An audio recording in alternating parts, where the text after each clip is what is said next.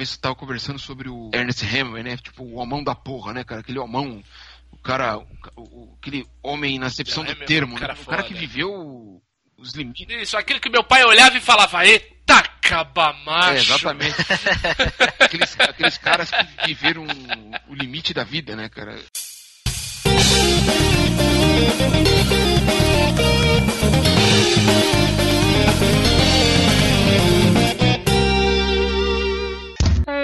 Achados, né? Luzerlândia.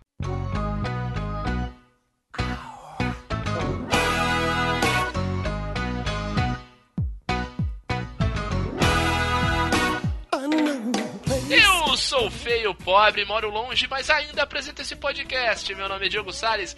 Sejam bem-vindos à Luzerlândia em mais uma vez um episódio que nós estamos nos achando, Roberto Feliciano. Sempre, sempre nos achando, sempre nos perdendo depois de alguns episódios, aí a gente volta e se acha de novo. É assim o balé é da assim. Luzerlândia. Exato, bonito, Roberto, gostei. Muito bom. Já pode, já pode virar comentarista de Fórmula 1 junto com o Galvão. Ou narrar a eliminação do Big Brother.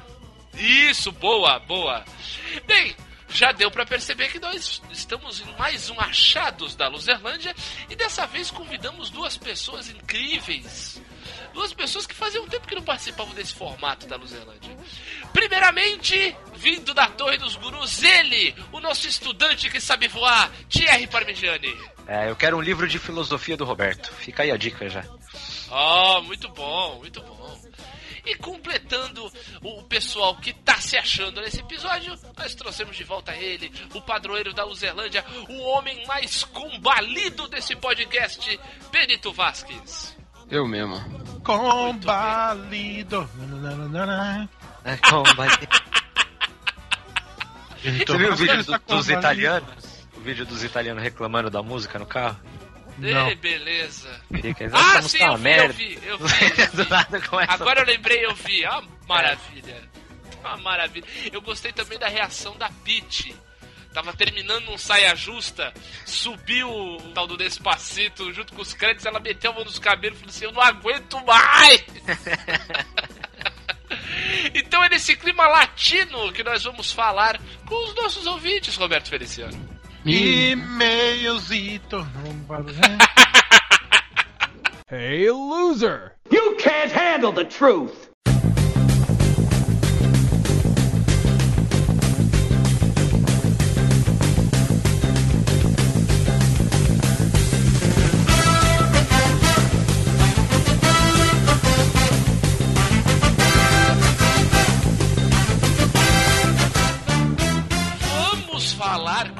Nossos ouvintes, Roberto Feliciano. Bora! Tá na hora, antes que esse podcast fique muito bobo, vamos repercutir o nosso último episódio sobre Monty Python Flying Circus. Exatamente. Nossa, nossa ode aos seis fantásticos humoristas ingleses. Um já foi, cinco a caminho. falamos de muita coisa, falamos, é, é, os comparamos aos. Falamos que eles são os Beatles do humor e tudo mais. Exato. Porém, entretanto, e eu diria mais, todavia, Roberto Feliciano, os nossos ouvintes tiveram uma postura, digamos assim, um pouco diferente das nossas opiniões. Foram, discordaram de nós a respeito do Monty Python. Betinho do G1 colocou aqui paga pau de gringo. A Zorra é muito melhor. Mas isso com certeza a gente, a gente tem como discordar de uma opinião dessa tão avalizada. Exatamente. É óbvio que ele fez, é óbvio que ele fez sacanagem aqui, mas foi muito engraçado. E, e seja bem-vindo, Betinho. Aí o, o, o Freeman, ele, com o Karate Libre, colocou: Inclusive o Zorra passou por uma reformulação e esse podcast é meu carnaval fora de época. Uma referência aí ao, ao ao jabá que o Fernando Caruso sempre faz no, quando participa do MDM. Ah, olha só, muito bom. Muito obrigado então pela homenagem, Freeman. Você, você que é o nosso ouvinte mais livre, leve e solto. E, e, te, e teve mais repercussão, né, Betão? Quem mais andou falando por aí? É, tem. Ultra com gola rolê colocou aqui. Pessoalmente, eu acredito que a comparação com o novo Zorra tem um fundo de verdade. Marcela Diney e sua galerinha sempre criam sketches que são muito inteligentes e sofisticadas, mas nada engraçadas. Quanto ao Monty Python, eu gosto muito mais quando outros usam eles como referências do que o material original em si. Realmente, Muito bom. Para de comentários foi, foi, foi é, digamos assim, muito prolífica o debate sobre Monty Python. E o, o, Ultra ainda colocou como exemplo da, da referência que ele falou uma, uma foto dos, dos Stormtroopers dançando bonitinho com a legenda Always look on the dark side of life. É, exato. muito, legal. Adorei, adorei o, o, os comentários, adorei o debate, gostei da homenagem. Gostei dessa estreia, né, do, do, do Bertinho do G1. e ainda, Sim. Roberto Feliciano, além do nosso último episódio, né, que as pessoas gostaram, deram seus likes e as suas recomendações, nós também tivemos comentários numa notícia que publicamos essa semana, uma notícia ótima. Sim. A respeito do projeto Sega Forever, né, que nós aproveitamos e fizemos aí uma junção com o nosso imortal Mussum, né, chamando de Sega Foreves. Exato. Né, que nada mais é do que a, a Sega está lançando para é, dispositivos móveis os seus clássicos, os seus games clássicos. É, como Sonic, Altered, é, Altered Beast, Phantasy Star, Kid Chameleon, Comic Zone e tal. Aí publicamos a notícia, colocamos aí o trailer do, do canal da, da, da SEGA e, e, tudo mais. E os nossos ouvintes ficaram muito contentes com, com esta notícia. E tivemos os, um comentário, por exemplo, da fã de Wizard, que não ouviu o podcast, mas leu a notícia, tá valendo já falando que isso era uma benção de Odin. Eu diria que isso seria uma benção do Japão, fã de Wizard. Que é da onde vem a SEGA. Mas está valendo também, não deixa de ser uma benção. Fã, fã, fã de Wizard, quero deixar um beijo pra fã de Wizard. Opa! Que ela me visitou na loja. Tá brincando? É sério. Olha só, olha só. Ela esteve na loja. Hum, muito legal. Foi, foi um momento meio estranho, porque ah, assim, ah. A, a, minha chefe tava na, na loja e, e, quando a minha chefe está na loja, eu tenho que ser meio. Meio, meio. Você tem que ser formal. é, tem que ser meio formal. Então ela estranhou assim, ela falou: Você tá bem? Uhum. Eu falei: Não, tô. Ela tem certeza? é, então eu queria explicar pra Floyd Weezer que. Tinha chegado o disco voador, foi isso. É, é, é, culpa, é culpa de uma, de uma, de uma chefe opressora. Mas muito legal recebê-la na loja. Pô, que legal, que legal. Ainda, ainda falei assim, que você quer ver alguma coisa? Ah, não, passei só pra, pra te dar um oi. Eu falei, pô. Pô, que, que legal. legal. Pô, show de bola. Beijo pra Fred Wizard e, e. Desculpa. a formalidade. A, a formalidade excessiva. que maravilha. Garanto, fora dali eu sou mais humano. que ótimo.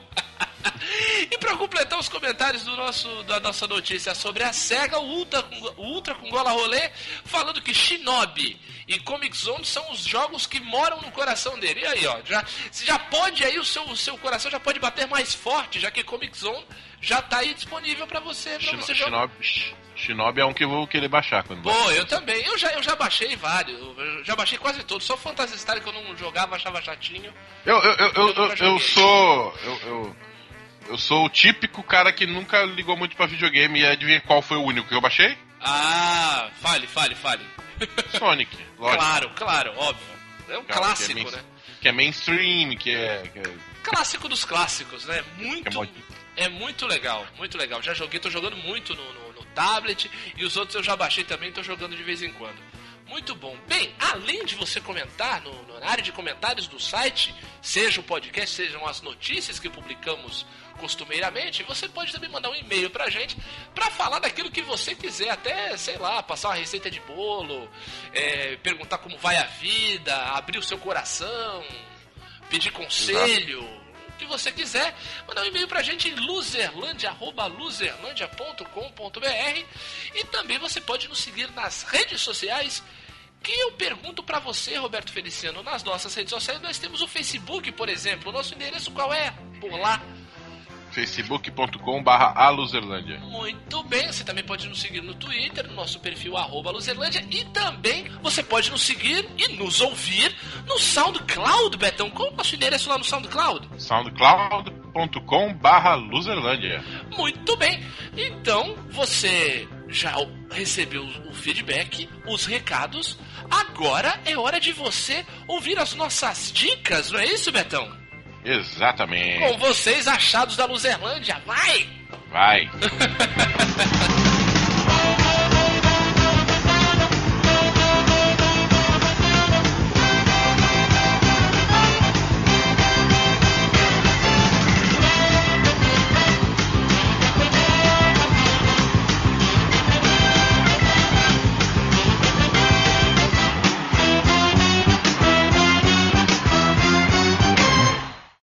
Gostava de música americana, ia pro baile dançar todo fim de semana.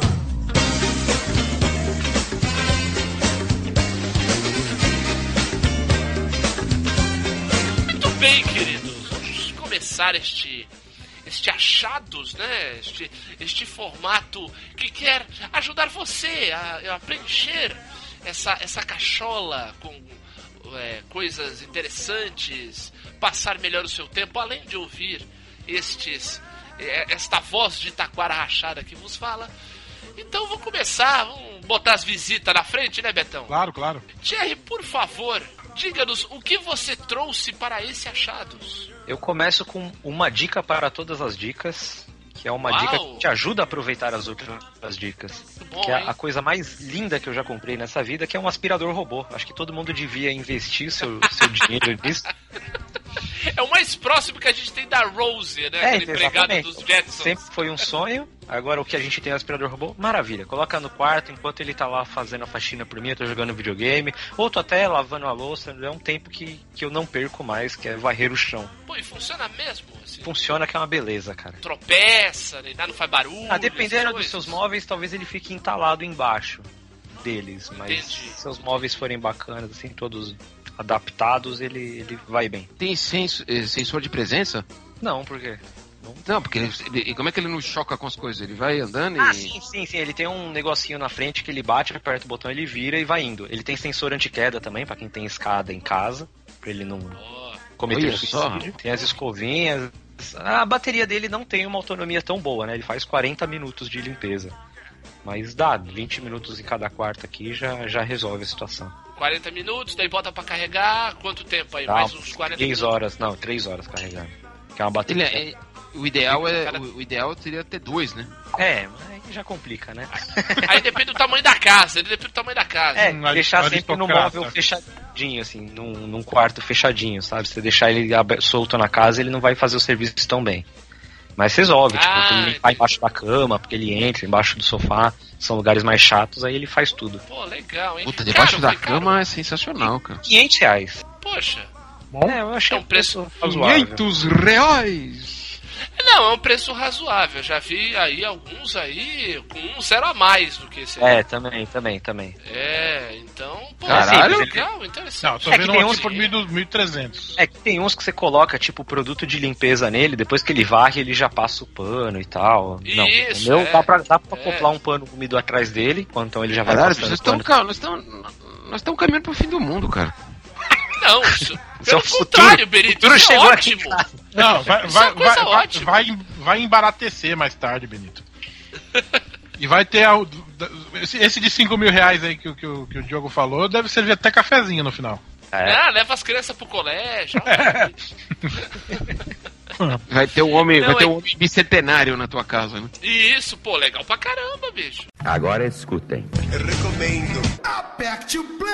Bom, enquanto o seu robô aspirador faz o, o- a limpeza, vou pra minha primeira dica de verdade, que é a temporada atual de Malhação. Estou aplaudindo em pé. Isso, isso é o que eu chamo de um Isso é uma convidado caseiro. Manda juiz caseiro, Benito. Manda juiz caseiro que apita É, a falta pro time da É, casa. o, juiz, o juiz de Libertadores, é o juiz caseiro. É, isso. Apita a falta pro time da casa. Deixa- Não vê escanteio. Deixa o tal. convidado dar a dica, faz favor. É o que ele fez agora. Vai, Thierry, dá teu papo aí. Vai. É, estava aqui outro dia, acho que eu tava cozinhando alguma coisa, mas era, falou, pô, vou colocar a malhação aqui, porque é a primeira semana, quero ver e tal. E, é, falei, tudo bem, né? Aí fui vendo, aí interessou, a comida ficou pronta. Não, vou desligar, não, vamos continuar vendo. E aí, desde então, estou assistindo. Faço sempre Olha maratona só. no fim de semana, não assisto durante a semana, né? Assisto no, no, no aplicativo lá da Globo, no Globoplay, Glo tudo de uma vez, é curtinho. É, cara, você tem que aceitar que você tá assistindo Malhação. Então tem certas coisas bobinhas ali, você fala, puta que pariu. Mas aí você fala, não, é Malhação. quando eles, para de, quando eles, para quando de ser tão crítico. Quando eles cantam, dá uma vergonhinha, não dá? Dá, dá uma vergonhinha, então, mas é teve, isso. Teve, uma vez, teve uma vez que a menina, um episódio que a menina começou a cantar aquela música Andar com fé, eu vou. é, fé, essa... Cara, eu baixei a cabeça, assim, eu fiquei, tipo, em silêncio, assim, tipo. É, já, lembrei da, já lembrei da. imediatamente da versão do Michael, né? é, não é, não é do Michael, né? É, é, essa versão ele, ele roubou, acho que do sai de baixo. Uma com fé, eu dou. Segunda costuma falhar. Não, não é, não é exatamente essa aí, não. não então, ah, não é, não? É, não, não. Peraí, peraí, ô, piada interna, pera um minutinho. Vou explicar pras pessoas que não conhecem vocês. é, os caras abrem a porta da caixa de Pandora das particularidades, rapaz. É, piada interna é Eles têm o hábito. É, as pessoas aqui, o Maicon Souza, que já gravou aqui alguns, alguns episódios, quando passa o comentar rala, ele grava com a gente. O, o Roberto, o Benito, o André também, que isso aqui, eles têm um hábito peculiar de quando se juntam, quando se encontram, fazerem paródias de várias músicas, né? Como já, com, já cantamos aqui, né? O jingle do grande grande suco frisco. Não, era riso. Riso, desculpa. Frisco era, é, dois frisco era bom, né? Riso com dois Era um riso. Isso. O riso, e daí tem essa, essa versão de andar com fé do Gilberto Gil, é isso? Tem. Contem aí, contem aí. Eu tenho vergonha de cantar a versão. Ah. É, ele levanta a bola, interrompe a dica do convidado. É, é. Não, não vou, não. É, é só, só, só foi passando, só continua aí, Thierry. Ampassão cacete, agora não. Nada disso. Nada disso. Canta não, aí. Canta que eu quero ouvir. Não, eu não, eu não quero pagar direito autoral. Esse é o, o Michael o Michael quando tiver Michael quando gravar, ele canta. É, será cobrado. Agora escutem. Eu recomendo. Aperte o play. Malhação que, por sinal, é em São Paulo agora, né? Pela primeira São vez. São Paulo, bem paulistano mesmo. Vila Mariana. É, até, até aquelas, aquelas coisinhas mais. Não, não, tem até aquelas coisas mais, mais cômicas, assim, mais forçadas que a gente acaba não percebendo que tem aqui, e quando você vê, você fala, puta, é assim mesmo. Forçou, porque ah. tem que se forçar os estereótipos, né? É, até para quem tá de fora ver melhor. Mas assim, eu, é uma temporada bacana, a história tá, tá me agradando. Saber que ela vai acabar e, tipo, acabou, não, não vai ter continuação dos personagens e tal, é, é bacana também. Saber que agora que funciona com temporadas fechadas. Fechadas. Fechadinhas, então eu sei que tudo ali vai se resolver, não fica nada para depois. E é isso, cara. Eu acho que tá passando uma mensagem muito legal pros jovens, assim. Eu, eu imagino que quem assista a Malhação de verdade público-alvo sejam jovens, né? Jovens e idosos. Acho que tem uma pesquisa que, que velhinhos assistem também. Então acho que passa uma mensagem muito legal, assim, de. Acho que é respeito. É, peraí, peraí, peraí, peraí, velhinhos assistem Malhação? Sim, sim. É o... Claro, o Roberto não assiste. Que deselegante. Não, não, não, não é, é muito comum. Roberto é um ancião, é diferente. Não, é gente, a gente é aposentado, a gente não tem nada pra fazer da vida. Porque tá, tá em casa no é, horário. Sei, sei. É, tá é, tomando um cafezinho da tarde. E é uma forma que, principalmente que os avós têm para entender o pensamento dos jovens, assim, para conversar muito com os netos, justo. entendeu? É muito, muito comum isso. Vão, é, é, sim, vão entender sim. muita coisa, mas até porque. Não, é. Mas é depende, depende. Mas o, o, o, eu gostei. Tem, um, tem um, um, episódio que assim, ah, vamos colocar os, os principais personagens para ver um jogo de futebol. Puta, Todos eles legal. torcem, a maioria deles torce para o Corinthians, claro, né? Aí tava lá todo mundo do bar torcendo pro Corinthians. Aí tem o, o, o pai da, de uma das protagonistas, é o Lúcio Mauro Filho. O ah, famoso Tuco. Faz... Oh, que legal, o Tuco. Tuco é, e ele faz um, um, um par romântico com a Aline Fanju, que é, uma, é a mãe de uma outra das, de outra das meninas. protagonistas, das meninas. São muito cinco bem, protagonistas. É, é, o legal dessa malhação é isso. Não, não tem um casal de protagonistas, são cinco protagonistas meninas. É, Olha, muito bom. Diferentes muito bom. biotipos e, e, origens. Enfim. Eu vou fazer uma pergunta rapidinho. É. vou fazer uma pergunta muito importante, que para mim é o grande problema da malhação. Eu acho que eu vou dizer sim, mas vai, fala. Ah, e tem briga por conta de namorado? Ah, não, não, não tem, não tem. Ufa, obrigado, não, até valeu. Tem, até tem, mas é de uma forma tão, tão diferente. É muito menor na história. É, não faz, ah, ótimo, não faz parte ótimo, da história do já, pote. Já ganhou pontos comigo. Não, é. A propósito, é essa temporada é que realmente eu, eu tenho visto pouquíssima TV aberta, pelo menos eu tô vendo pouca. Há pouco tempo eu não via nenhuma. Hum. inclusive uma, uma da dica que eu vou dar é de TV aberta. É, é essa que começa uma menina tendo filho no metrô? É essa mesmo. Ah, maravilha. Enfim. Maravilha, mandem aí. E aí ele tava vendo, tava todo mundo vendo o jogo do Corinthians, aí tem o interesse romântico dele, do, do, Lúcio- do personagem do Lúcio Mauro Filho, que chegou com uma camisa vermelha bordô da ferroviária de Araraquara. Não, minha ferroviária Oh. vai ganhar. Então, tipo, ficou, tipo, minha ferroviária, minha ferrinha, não sei o que, ficou um debate lá do. E aí o jogo terminou empatado. Eles Eu achei que eles perderam uma oportunidade porque no Campeonato Paulista. Esse foi o último jogo que o Corinthians perdeu, né? No, no final do, do- da fase de grupo do Paulista. Eu achei que eles iam usar o jogo de verdade mesmo e não usaram. Não rolou? Não, aí eu falei, ah, assim que eu falei, falei pra Mara, o Corinthians perdeu esse jogo. Aí não, mas eles bolaram um e, a- e nada mais coerente, né? A Rede Globo di- dizendo pro mundo inteiro que só existe um time em São Paulo. O que, que aconteceu? Ele se invocou! Ele se invocou! Fazendo Não, propaganda do, do Não, não. sócio, né? Do sócio televisivo. Calma, Mas- calma. Ah, lá. Calma. É. Tinha um palmeirense lá. Tinha Um um personagem era palmeirense. Tinha São Paulino. E o, e o Santista e o Santista era fã de quem? Não, é, então. O, o, o Benito reclama de barriga cheia. É, tô falando. Enfim. Ah, pô, eu tem, tem mais torcida em São Paulo. Vai fazer o quê? Vai jogar pra torcida. Fez igual o Thierry fez aqui. Jogou É. aí pro Roberto. Agradar o Roberto a dica dele. Vai ser convidado mais vezes. Não me Olha convida aí, ó, pro tá dele, vendo? mas vai ser convidado vezes.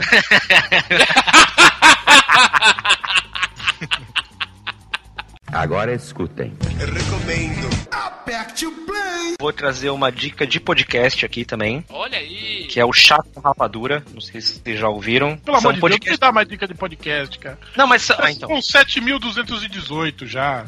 Vou dar uma dica de Primeiro ele, primeiro ele assoprou, agora ele vai bater. Manda É. ver, Thierry. Assim, eu, eu gosto muito de descobrir podcasts novos, né? Acabo abandonando alguns antigos, que eram os favoritos, outros só. Esse é meu podcast favorito no momento, que é o Chá com Rapadura.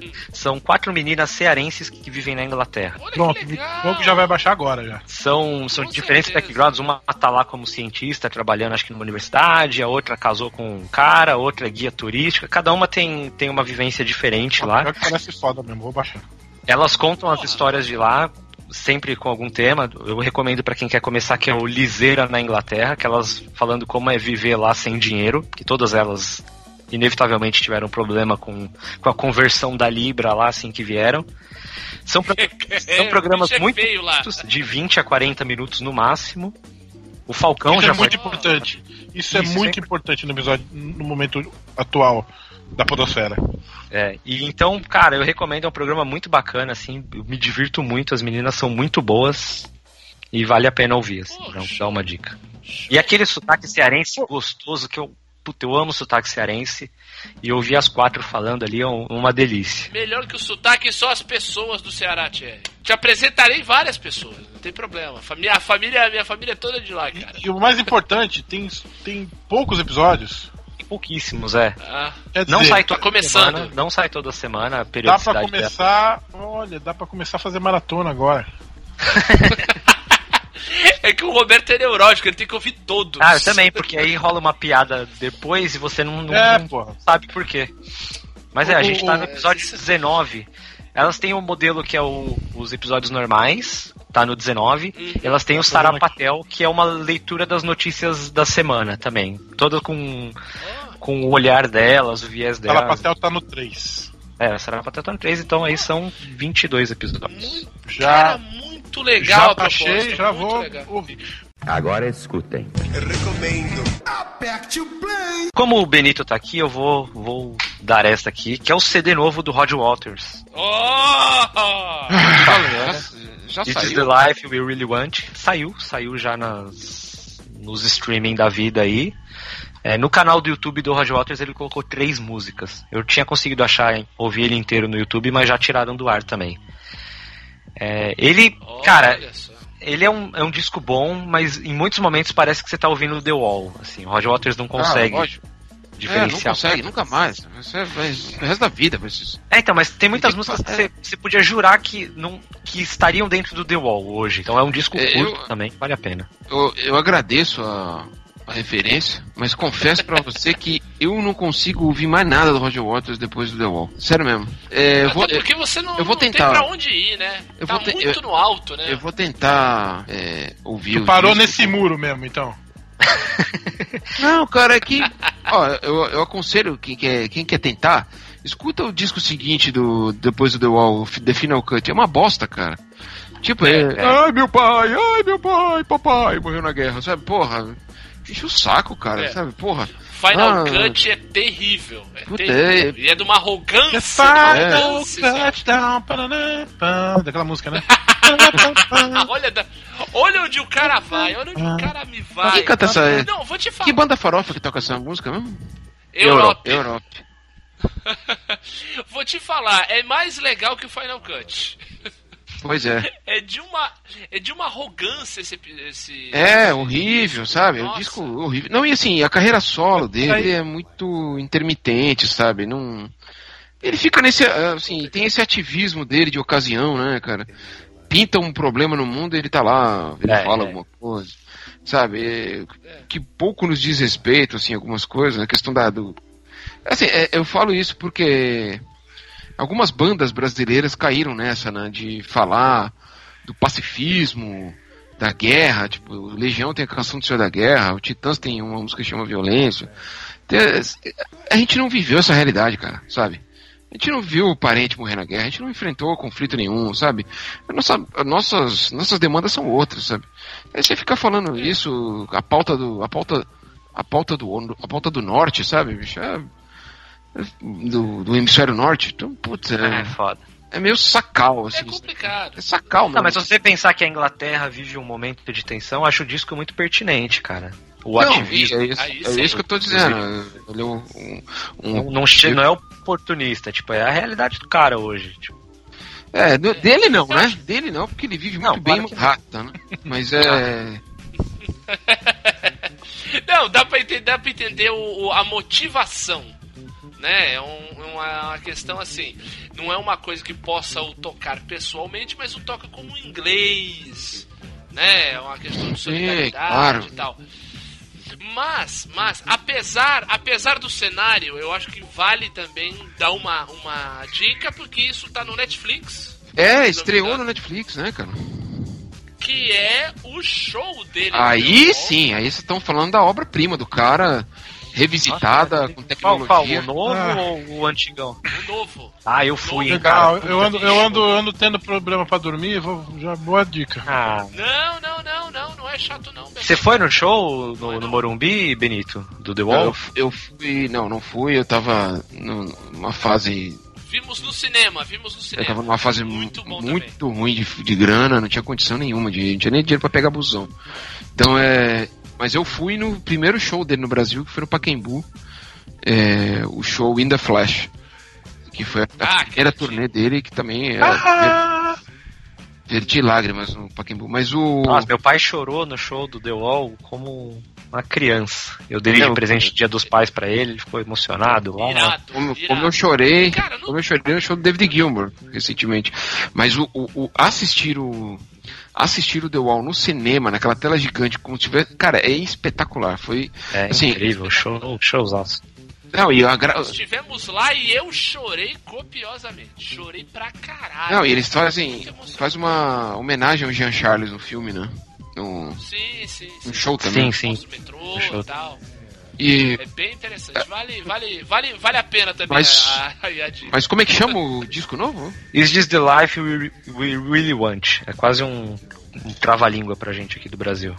This é. is the life we really want. É isso? isso? Até que ele postou com a cara do Temer quando rolou os escândalos lá. Ah, é verdade. É o nome do Essa disco. é a vida que realmente queremos. Isso. É. Essa é a vida que realmente queremos. É. É. Sim, sim. E outra coisa legal que ele fez recentemente foi quando o Trump, acho que ganhou a eleição, tava, fez aquelas, aqueles pronunciamentos anti-mexicanos. Ele fez um show do, do cantando Pigs na, par, na Praça do, Zola, do Zócalo, em, na Cidade do México, espetacular, cara. O vídeo dele tocando, tocando essa música na, na, na Cidade do México, fudido, cara. E com as imagens do Trump, caricaturas do Trump, assim, sensacional. Mas é isso. Falo, apesar, apesar dessa situação toda, apesar da, da gente saber de todas essas, digamos assim, dessas incongruências e de determinadas é, é, é, como é que é? discordâncias, acho que vale a pena o papel. Acho, acho interessante Não, é, ao ele menos- exercer esse papel de provocador. Isso, Ao pelo menos ele, é- tá, cumprindo uma função que muitos da idade da geração dele jogaram fora, não fazem mais. Sim, ao menos é alguém, alguma, alguma voz que é ouvida acusando né, o- quem precisa ser acusado. Exato, exato. Mas Exato, assim, não é, não é de uma forma ideal, não é, não é o, o melhor dos mundos, mas pelo menos é alguma coisa, né? Entra no melhor que nada, né? Melhor do que o silêncio, com certeza. Agora escutem. Recomendo. Eu separei um jogo chamado Ronin, tem pra Steam também, pra PS4, eu acho, não tem pra pra Xbox, mas é um jogo muito bom, que ele é em, em 2D. É, ele funciona com sistema de turno, mas é, ao mesmo tempo é um jogo muito ah, Cara, é até difícil explicar. Quando a batalha começa, o jogo pausa e todo mundo age ao mesmo tempo. Então você escolhe o seu movimento e os inimigos fazem o movimento ao mesmo tempo. Então você tem que escapar dos tiros, matar os caras. Isso tudo em questão de, de turnos que acontecem ao mesmo tempo. É Aquele tipo de jogo que você quebra a cabeça, que tem vontade de tacar o controle na parede. E no final Loucura essa porra, né? dá tudo certo. quando, quando você consegue, você, você fala, ufa, aí você para, esquece, volta a jogar depois uma outra fase. E eu separei também um livro que é um pipocão que eu adoro, que é a trilogia do Vale do Vento Gélido, Olha só. pelo Salvatore. Conta isso, é, para quem, quem joga RPG, eu sei que eu não deveria falar isso aqui, que eu vou ser cobrado. Mas pra quem joga RPG, D&D, é, a trilogia do Vale do Vento Gélido conta a história do Drist, que é um dos principais personagens de Forgotten Realms, que é o principal cenário de Dungeons and Dragons. É, não é um livro sério, ele nem tem a pretensão de ser um clássico da, da literatura fantástica, mas ele é um livro que me diverte muito. Eu gosto de ler e reler várias vezes, já, já foram... Já é uma ótima. É, e é divertido, cara, é um pipocão. Então vale a pena. Pô, show. Agora escutem. Recomendo.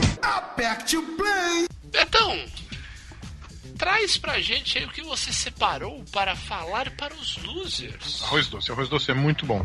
Nossa, é. Pronto, próximo. É uma boa sobremesa, recomendamos aí. Pronto, próximo. é. Tudo se resume a arroz doce, Roberto.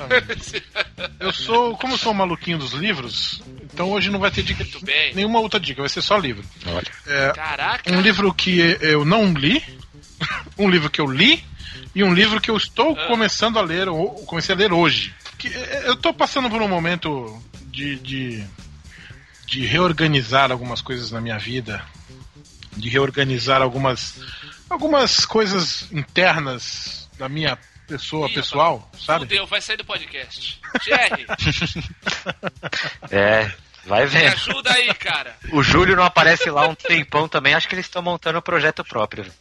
Vamos, vamos, vamos fazer uma fusão desse site. É, eu novo, acho que tá tem precisando, viu? E- Não, é, eu estou num processo de mudança de algumas coisas mesmo. É, não não envolvem o site, envolvem é, perspectivas minhas, é, maneira como encaro certas coisas, é, Pra frente aqui sim. tem a é ver com Bom, saúde, tem a ver com, com- com cultura, tem a ver com, com trabalho, bom, enfim. É, e aí um dos livros que me interessou nesse começo de ano e que eu comprei já, eu ganhei na verdade, é um livro chamado Monge Urbano. É um livro, o autor é Pedran Shojai. Ele é fundador de uma, de uma organização chamada well.org. Ele, ele o, o, o tema dele, né, o tema em que ele trabalha é basicamente budismo, medicina oriental, Muito bom, muito bom. então, e o livro que eu comecei a ler hoje, ele tem o subtítulo de Como Parar o Tempo e Encontrar Sucesso, Felicidade e Paz. Então, ele, ele, ele pega uma parada que é o seguinte: é, que você não precisa necessariamente, nos tempos de hoje, ir para um templo, meditar, passar sete anos no Tibete, é, encontrar um, um- um lugar todo especial, com cheiro de patchouli, para poder meditar, para poder. Então, a proposta do livro, pelo que eu entendi até agora nesse começo, eu, tô, eu li a introdução até agora, é que você pode fazer isso, é, se concentrar em si mesmo e perceber as coisas internas suas no trânsito, a caminho do trabalho, Sim. é, numa Totalmente. pausa pro almoço, é, sabe? É, Tem até No sinal de trânsito. No sinal de trânsito até. Aqui, ó, aqui tá alguma vez você já sentiu culpa por, por deixar de ir à academia? Por perder uma aula de yoga? Aprendeu a meditar em dado momento para depois largar? Lamenta não passar tempo suficiente com os filhos, o cônjuge, os amigos ou os pais? Tem na mesinha da cabeceira uma pilha de livros não lidos? Isso aí. Voltou de férias mais esgotado do que antes de viajar? Está estressado, cansado ou simplesmente entediado com a rotina? Aí nesse livro você encontra orientações valiosas para o seu dia a dia, para encontrar paz e ter mais disposição. Então é, é, é uma.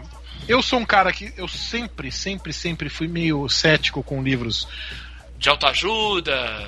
É, eu não ia falar exatamente de autoajuda, mas que são, são tidos como livros de autoajuda, né? É, E, e- Isso, e esse livro ele me interessou bastante por essa, essa proposta, assim, de, de- de ser uma coisa de você encontrar tempo pra você mesmo com a rotina. Você não precisa é, quebrar sua rotina ou, ou apertar sua rotina com um, um evento a mais que seria esse de parar para meditar, parar para fazer Até aula porque de é isso que faz com que as pessoas não façam isso, né? Ter que parar para fazer. É, então. é. Então eu gostei muito da proposta do livro que é essa, de você, qualquer momento, em qualquer lugar, sua rotina, você pode Uhum. é, focar em você mesmo. Sim, Meditar, sim. ou- Olha, uma, uma das. Não sei se o livro vai falar a respeito disso, mas algo que no tempo, no tempo que eu ainda bem distante e longínquo, superado ainda bem, só por hoje, da minha, da minha depressão, técnicas de mindfulness. O mindfulness é uma técnica que você se concentra exatamente no, no momento em que você está para poder não, não ficar ansioso com o futuro, com o que vai acontecer e poder focar nas suas atividades da- de maneira mais, mais eficiente, mais completa. Isso tudo baseado também em filosofia oriental, tem todo o negócio. Sim, é, mindfulness. Mas falei só o título. Não, sim, tem, tem. Não sei se tem. Aqui eu não sei se tem. Eu- tem livros lá, lá na livraria, tem alguns títulos de mindfulness. é, é, é, tem uma que também, eu não sei bem direito o que, que é, mas é o Ponopono também, que é uma técnica havaiana. Enfim, as paradas meio. Que eu, que eu sempre fui meio avesso, né, a essas coisas, as paradas meio, sei lá, holística. Nem sei, ó, tá vendo? Eu nem sei quais, quais palavras usar nesse momento. Mas é, eu me interessei por esse livro e, e- e eu tô afim de encarar ele, tô afim de ler, porque é, eu, eu basicamente só leio literatura, né? Eu não leio. É, Não ficção, não ficção. Eu quase não. praticamente. Eu só saio de não ficção quando eu vou para para ou relatos jornalísticos, né, jornalismo literário, tipo Gaitalize, ou, ou- ou que é quase ficção, ele é escrito como, como no formato de ficção, ou quando eu leio biografia. Então é uma forma de tentar sair um pouco, e ao mesmo tempo também calcar esse meu momento interno numa numa Muito bom. É, então, Monge Urbano é um livro da editora Bicicleta Amarela, que é um selo. Não, é, é, é um Olha! selo, na verdade, da editora Rocco. É um selo que, que tem uns livros nessa temática mesmo, assim. É, Pedro Shojai, o autor. R$ 39,50 é o preço normal dele. Claro, você pode encontrar ele em promoção em algum lugar, enfim. Agora escutem. Recomendo. Minha segunda dica é um livro que eu acabei de ler. Olha aí. É um livro que me foi vendido. Tá fresquinho aí. Tá, tá fresquinho. Ele me foi vendido pela sinopse, assim como uma mistura de De Volta para o Futuro com alta fidelidade. Eita. Olha só. De Volta ao Futuro é né, um clássico, todo mundo sabe, e o Alta Fidelidade, todo mundo sabe meu- amor por essa obra do Nick Hornby. O nome do livro é Trinta e Poucos Anos e uma Máquina do Tempo. Eita, nós. Eu ia fazer um estrago. É assim, é uma- Eu ia fazer, eu ia falar as verdades pra uma galera, rapaz. É, mano. céu. Nossa, acho que não ia dar Continua aí, certo. Betão, inclusive, desculpa. eu, eu, eu também, inclusive pra mim mesmo. É, Não, é principalmente pra mim mesmo. Principalmente pra si mesmo. Eu a primeira pessoa. Já ia começar com um tapa na cara. Oi o caralho, moleque. Escuta aqui, cala a É boca. uma dupla, é uma dupla que descobre uma máquina do tempo no, no closet do apartamento de um deles. E aí eles começam a vender experiências em shows de rock do passado para amigos, para conhecidos. Americano é foda, né? Tudo quer ganhar É, dinheiro, né? E- Não, quer, não quer resol- resolver o mundo. Quer sangrar a E, porra do e é por isso que é, que tem esse negócio do, de vul- é, mistura do De Volta pro Futuro, que é a viagem do tempo, com Alta Fidelidade, que é muita referência à banda de rock. Eu tenho, eu tenho muito pouca paciência com, com essa galera que fica tentando é, emular Nick Hornby, achando que é só jogar o nome de uma de uma banda. Virar ser referência, É. né? Mas essa, essa mina é uma, é uma mulher que faz isso, é a Modavial, a, a- a autora. É, e aí, o livro ele trata isso, e aí um dos, um dos sócios, ele fala assim: já sei o que eu vou fazer. Eu vou voltar no tempo para 1980, 8 de dezembro de 1980, e vou impedir o Mark Chapman de matar o John Lennon. Caraca, seria a minha segunda, seria a minha segunda ação. Depois de eu enfiar a porrada em mim mesmo e me, me obrigar a tomar um jeito na vida, eu ia pra, pra esse lugar mesmo. Olha que interessante. E aí, Mas diga só lá. que- Você ia trombar com ele. Você imagina assim, aí ele fica assim, pô, imagina os Beatles hoje, John Lennon hoje, a mensagem que ele não passaria, pô, seria demais, não sei o quê. Só que aí o amigo dele fica aqui imagina ele chegando lá e não lembra a cara do maluco direito, dá de cara pro Diogo e mata o Diogo. Você vai matar o Diogo. E aí, Tá maluco, porra? Vim aqui fazer a mesma coisa, cara. Se tu segura, eu bato. mas aí o que que acontece? O, o cara que ficou nos controles apertou os botões errado e mandou o cara pra Manhattan em 980. Puta que pariu. E aí o cara não consegue mais voltar, porque pra voltar no tempo, pra voltar pro presente, eles precisam de uma fonte de energia. Bom, igual de volta pro futuro realmente, né? Precisa de uma fonte de energia. E, e na ilha de Manhattan em 980 não existe fonte de energia, né? Não existe energia. Só existe índio. Só É, existe índio. e aí o cara, ele fica lá, ele, aí ele tem um celular que é que funciona a bateria solar, então ele fica se comunicando com o cara daqui. Não, eu tô bem aqui. Eh, Primeiro ele fica puto, não, não sei o quê. Depois ele, não, eu tô bem aqui, tô me adaptando, gostei daqui, a gente caça, a gente tem um senso de comunidade mó legal. E o cara fica lá. E o cara que ficou aqui contrata uma menina, uma mina, uma cientista, pra tentar fazer o amigo dele voltar. Mas o amigo dele não quer voltar. Então, a trama principal é o, é o cara e essa mina cientista, eles se apaixonam. E aí começa a viajar no tempo pra fazer outras coisas, que não banda de rock, né? Eh, Ele vai no viajar no tempo pra ver essa, essa mina quando ela tinha 14 anos e tava na sala de espera do, do hospital com a mãe morrendo. Tem, uma, tem umas, umas questões sérias no livro também. A, Oh, legal. a personagem é muito empoderada. Ótimo. Bem, ba- bastante legal, assim, tem umas questões. E é um livro legal, assim, não é um, não é um nota 10, mas é um nota 7,5 ali, sabe? É um livro bacana. Pô, interessante, cara. E olha, vou te falar, se eu tivesse caído em 980 no meio dos índios, eu também não voltaria. É, é. Com certeza, amigão. É, Tava lá. tá tranquilo. Pô, favorável, tranquilo e favorável, Thierry. Pelo amor de Deus. E de Então volta é é isso. futuro, é, é engraçado que eles têm uma máquina do tempo, mas eles estão sempre atrasados, né? Toda hora correndo. Ah, essa é, essa é a mágica do bagulho, né? Bacana, gosto. 30 e poucos anos e uma máquina do tempo, editora Fábrica 231, 39,50 também, Modavial. A, a autora. Olha, e olha que engraçado, em francês o livro, eu acho que o livro ganhou o título de Eu Fui Salvar John Lennon.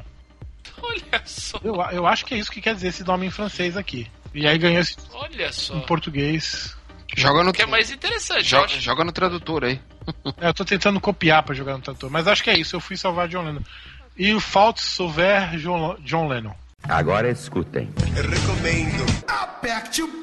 Agora, minha terceira dica é, é um livro que acabou de sair pela Companhia das Letras, Todo o Amor, de Vinícius de Moraes. É, Oh, garoto. eu, eu disse que é um livro que eu não li, mas assim, esse livro eu não li, mas muito do que Mas- tá ali Não precisa, É, não precisa ter é o lido. principal- A gente sabe que é bom. é, é o principal, é a principal, é o, é o que tem de melhor da obra do Vinícius Moraes. É, eu tô dando essa dica porque assim, ele é uma edição lindíssima, ele saiu agora, é, tem capa dura, é tudo, tem uma, uma, uma, uma capa linda, uma edição foda, páginas ilustradas. É um livro muito, é visualmente muito bonito mesmo, assim. É, em que pese que, que pese o fato de que a obra de Vinícius Moraes, à luz dos tempos de hoje, ela é um pouco controversa, né? É, como ele, ele tratava a mulher em sua obra, né? Eu acho que não, não dá para negar a importância desse cara para a cultura brasileira, para poesia, embora tenha gente Mas é, é bobeira a gente olhar as coisas do passado à luz do tempo de hoje. Né? É, é, eu acho que é, é, legal você ter a reflexão do quanto mudou, mas você menosprezar, você desprezar o trabalho do passado porque ele não tinha. Pô, o cara também não tinha opção de vivência, de entender o mundo diferente é, daquilo. É, é. Por isso que eu, eu assim, eu gosto, eu, eu, faço essa ressalva porque assim, a ressalva é, precisa ser feita. Sim, é, estabelece, assim, você fazer a leitura crítica fundamental. Até porque você vive nesse tempo. Mas é. desmerecer a qualidade, a importância e a permanência não é, é. diferente. Exato, exato. E, é uma estupidez. Assim, eu diria que é uma estupidez. De, todo, de tudo que eu já vi que foi lançado de, do Vinícius, eu acho que a obra hum, talvez mais completa e, e, e, bem acabada. Assim, é um, é um. Se você quer bancar o românticozinho e, e vai mandar um Quer mandar um presente pra namorada, pro namorado. Românticozinho foi ótimo! Quer comprar um presente legal, um livro de poesia legal, compra esse porque é um presentão, assim. É uma, é uma compilação muito grande da obra dele. Tem, inclusive, o meu texto favorito dele, que é o Para uma Menina com uma Flor. E é bonito. Ele é um presente visualmente bonito. Eu caguei para visual, mas enfim, é, é um presente bonito.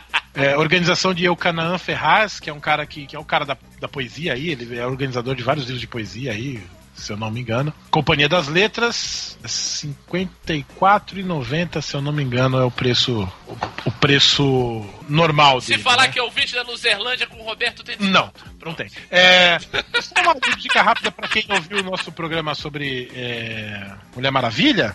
Eu recebi, recebemos hoje lá na livraria a História Secreta da Mulher Maravilha, de Jill Lepore, da bestseller. É, é a história da, da, da criação mesmo. Da, da, Foi criada por um psicólogo. É, e a história de família dele, que é uma história meio maluca, assim. É... Não, ele era. To... Esse cara era todo maluco. Ele inventou a máquina é, da verdade. A máquina da... Né? É, ele inventou o polígrafo lá.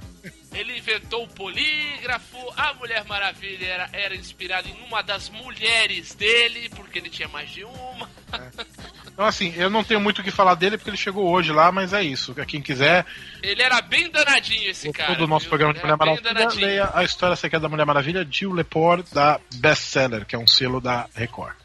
Agora escutem. Eu recomendo. Aperte o play. Chega o momento de eu abrir o meu coração aqui neste podcast, de eu falar do que eu trouxe para você, ouvinte, você, pessoa que está aqui até, até este momento aqui ouvindo a gente, né? Ouviu aí a dica de malhação do. do você que passou Pierre. da malhação. então, eu vou, eu vou começar. Eu trouxe, eu trouxe de, de tudo dessa vez, assim, dicas variadas. Eu vou começar esse meu presentinho para você, ouvinte, né? De dicas aqui. Eu vou começar com um filme brasileiro. Não é muito novo, é de uma história mais antiga ainda, mas, são, mas é um filme que conta uma história que é a cara do Brasil. Assim, a gente vive esses momentos que todo mundo aí já tá cansado de saber e de falar, e de o, do governo ser o que é, e do Congresso, e daí a gente fica sabendo aí de como foram feitos os estádios, e o, né, os cartolas do futebol envolvidos, todo mundo fica aí revoltado, ah, não sei o que. Natural, mas assim, é saudável pra caramba e, é, e até bom a gente ficar indignado com um monte de outras coisas tal, mas é muito bom também saber por que as coisas são como são, né? Porque, como diria um cara que o Roberto gosta muito, o Cazuza, né? Saber por que, que a gente é assim, né? Então, eu vou dar uma dica de um filme muito divertido, muito interessante, com ótimas atuações, não é nada hermético, não é um filme panfletário, muito pelo contrário, não é nada disso, mas ele mostra um recorte da história do Brasil que é a cara desse país. Faz... Se você olhar com olhares críticos, você vai entender muito do que é esse país. O nome do filme chama-se O Roubo da Taça. Muito bom. É, traz no, traz no elenco Thaís Araújo, maravilhosa. Traz o grande Paulo Tiffenthaler. Se você não sabe de que eu tô falando, é o cara do Larica Total. É, tem o Milen Cortais, tem o Stepan Dercercian, grande elenco. Tem o Leandro Firmino da Hora também, fazendo a participação lá. O filme é muito legal, e daí, se você é mais novo, né? Roubo da taça, que história é essa? Vou explicar para você. Há muito tempo, é, a Copa do Mundo tinha uma outra taça diferente dessa que a gente viu aí em 2014 e nos outros anos anteriores. Era uma taça chamada Taça Jules Rimet. Era uma taça bem pequenininha e que a posse dela não era transitória, era transitória, mas ela depois de três conquistas ela seria permanente. O que, que aconteceu? Em 1970 o Brasil ganhou pela terceira vez a Copa do Mundo e ficou com a taça permanentemente na sede da CBD e depois CBF. A partir da Copa de 74, a FIFA trouxe a taça que nós conhecemos hoje. O que, que aconteceu? O que, que aconteceu, papi? Em 1983, né? No ano da graça de Nosso Senhor de 1983, o Brasil já vivia uma ressaca de ter perdido uma Copa do Mundo em 82 tal. O que aconteceu? Pessoas adentraram a sede da CBF e roubaram a taça.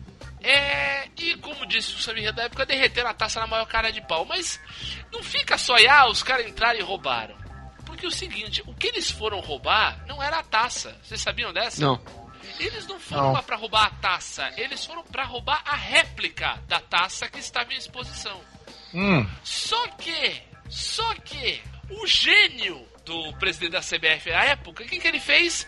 Trocou as taças, botou a taça de verdade em exposição e guardou a réplica no cofre. Que genial, né, cara? Com medo dela ser roubada! Caralho. o, plano, o plano era bom, vai. O plano era bom. Bom, Todo mundo bom tanto que, que foi roubada, né, Thierry?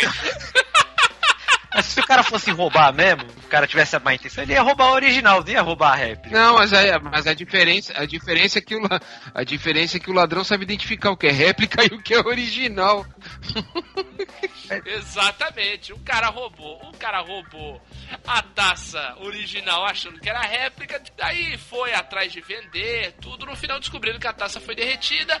O filme conta essa história, tem uma participação muito interessante do Mr. Catra. Boa mesmo. É, mas é mesmo, é mesmo, é mesmo. É muito interessante. O filme é muito legal, é muito divertido. Fala muito sobre o que nós somos, entendeu? Esse negócio do, do brasileiro levar vantagem, do brasileiro ser metido a malandro, entendeu? Do brasileiro que faz biscate entendeu?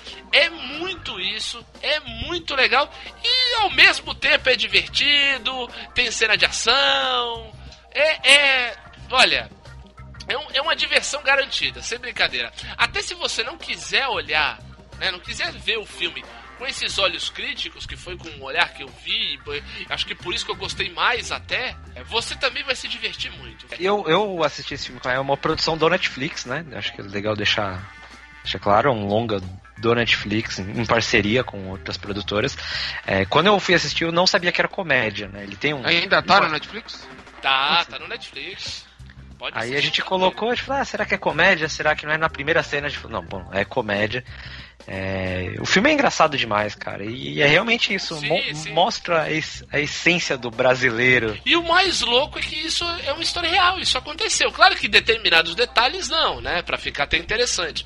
Mas isso aconteceu mesmo em 83. Roubaram a porra da taça. Entendeu? Uma das maiores conquistas da história do futebol brasileiro, né? Foram lá e passaram a mão na taça, bicho. É, é, é, é a cara deste, deste país maravilhoso. Agora escutem. Eu recomendo. Aperte o play. Eu vou dar uma dica de TV aberta de um programa que estreou aí há, há pouco tempo que chama-se. Se chama-se. Se chama-se. Conversa com Bial. Bom, hum. bom, bom. Ano passado, o Jô Soares anunciou a aposentadoria dele, acabou, acabou, parou de, de apresentar o programa do Jô e era o seu programa de entrevistas. E a Globo, no horário quando passava o programa do Jô, pós-jornal da Globo, colocou o Pedro Bial em um programa de entrevistas. Primeiro momento, dá para entender, principalmente quem vê TV só nos últimos, vai nos últimos 20 anos, É, vai falar, pô, Bial, né? O cara do filtro solar, daqueles, daqueles poeminha meio fajuto na hora da eliminação Meio? do Big Brother. É, então, né? o problema é que pra toda uma geração, o Bial, ele é o apresentador do Big Brother, ele não é um jornalista fodão que sempre. Exatamente. Exatamente, exatamente.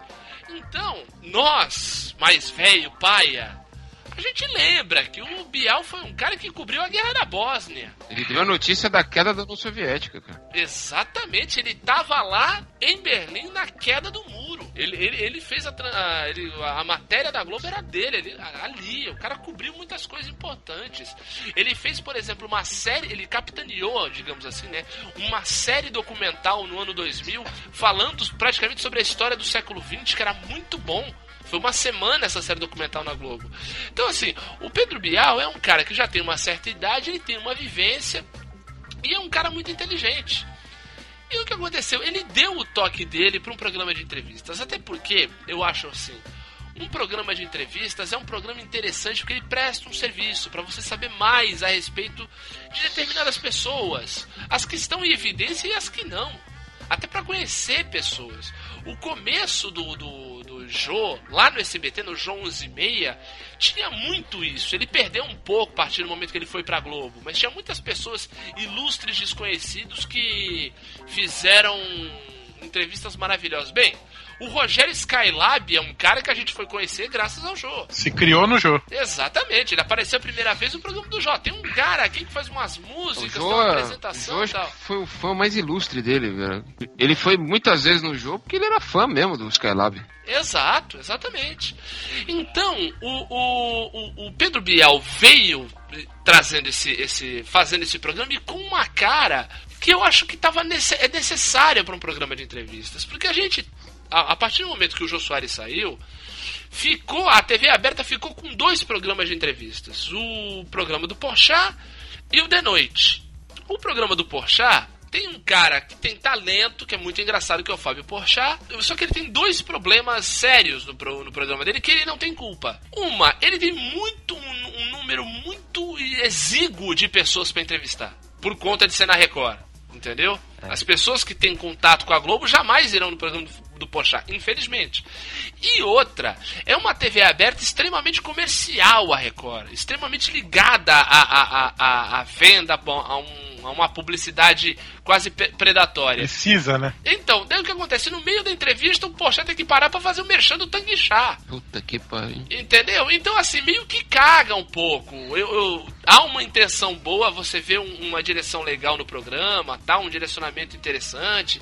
Mas, assim, ele entrevista uma pessoa por programa, fica meio complicado. Entendeu? Ele esbarra nos problemas do lugar onde ele trabalha, apesar de ter uma boa intenção. Em compensação, a gente tem o The Noite, que é um programa que tem uma, uma produção excelente, consegue trazer pessoas incríveis para serem entrevistadas.